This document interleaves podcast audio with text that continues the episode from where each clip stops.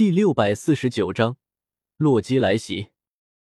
萧协吞噬了托尔的命格之后，对于接下来的事情，并没有插手。他可不想打乱剧情。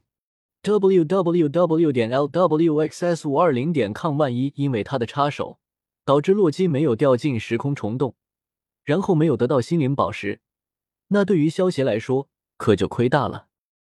一眨眼的时间，又是半个月过去了，托尔也早就回到了阿斯加。不过，托尔和洛基大战的时候，导致彩虹桥被毁，一时之间，托尔也回不到地球了。在一间地下研究室之中，神盾局的人又开始了他们的作死之旅。虽然他们研发宇宙魔方的初衷是为了开发出新的能源，但是擅自研究人类掌握不了的能源，往往会带来自我毁灭。就好像诺贝尔研究黑火药的初衷，其实是为了让工人们更加容易的开矿，但是最终却被用到了战争之中。比起被外星人或者其他的自然灾害毁灭，其实人类更大的可能是灭亡在人类自己的手中，因为人类最擅长的就是作死。好比消协前世的时候，听到一个好笑的新闻，那就是美国向外太空发射很多地球的信息和图像来寻找地球人。如果真的有外星人，这就代表了两种可能，一种可能就是。外星人接受到了地球人的信息和图像之后，想要来地球，但是科技水平跟不上。第二种可能就是有了这种科技水平的外星人，直接来侵略地球。能够跨越星际找到地球的外星人，科技水平肯定是在地球之上的。这种外星人总不可能特意赶到地球，然后和地球人做朋友吧？马可波罗当初在他的《马可波罗行记》之中，描述中国以至整个东方，遍地是黄金，这句话也就为之后的欧洲人入侵东方埋下了一个伏笔。大家掌握的科技水平差不多，才会相互之间交朋友。如果差距过大，那么不好意思，直接殖民。而美国向外太空发送地球信息和图像，来寻找外星人，其实起到的作用。就和马可波罗差不多，最终只会引来外星殖民者。人类的作死天性，不管是在什么时候，都是如此的强烈。宇宙魔方在神盾局那群人的研究之下，没有开发出新的能量，反而把洛基给召唤了出来。洛基之前坠入空间虫洞，到达了奇塔瑞人所在的地方，并且得到了镶有心灵宝石的权杖。和奇塔瑞达成交易之后，就被神盾局这群作死小能手给召唤到了地球之上。一群人看着被召唤过来的洛基，一脸的懵逼。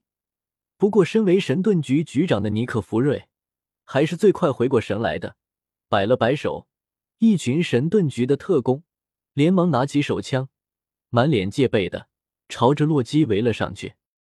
尼克弗瑞不愧是作死小能手。第一时间朝着洛基叫道：“先生，放下你手中的长矛。”这句话的意思，其实就是扔下手中的武器，然后举手投降。听到这种句话，是个人都会不满。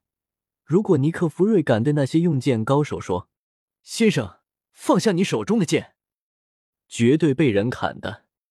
而洛基身为邪神，本身就不是一个好脾气。听到一个凡人竟敢让自己放下武器，二话不说，举起手中的权杖，朝着尼克弗瑞发射了几个能量炮，将一群神盾局特工炸得一阵鸡飞狗跳。在这地下研究所之中，也就一个鹰眼还算能打一些。不过鹰眼毕竟是个远程攻击的脆皮 ADC，在洛基的面前，没过几招就直接被洛基利用心灵宝石的能力给控制住了。一旁的尼克弗瑞见到这一幕，真的想要叫一声“妈卖批”。要知道，他手下的特工中，也就是鹰眼、黑寡妇，还有一个刚刚苏醒的美国队长，他们三个人能够算是超级士兵。现在鹰眼直接被洛基给控制了，尼克弗瑞整个人都快要凌乱了。另一边，海岛庄园之中，萧协正在和白素贞他们一起通过水镜术远程观看着地下研究所之中发生的一切。少爷，如今宇宙魔方和心灵宝石都已经出现了，我们要不要动手？白素贞看着水幕之中的画面，对一旁的萧协问道：“不必，现在还不是出手的最近时机，我还需要他们帮我创造一个赚取崇拜点的机会。”萧协闻言。摆了摆手道：“少爷，我有点同情神盾局的人了。这个尼克弗瑞真的是太能坑队友了。”小青看着画面中发生的一切，忍不住出声说道：“尼克弗瑞见到鹰眼都被控制了，而黑寡妇和美国队长都不在这里，他也明白自己不会是洛基的对手，所以当机立断的启动了自毁程序。不过尼克弗瑞忘记了一件事情。”那就是这个自毁程序的事情，鹰眼也是知道了。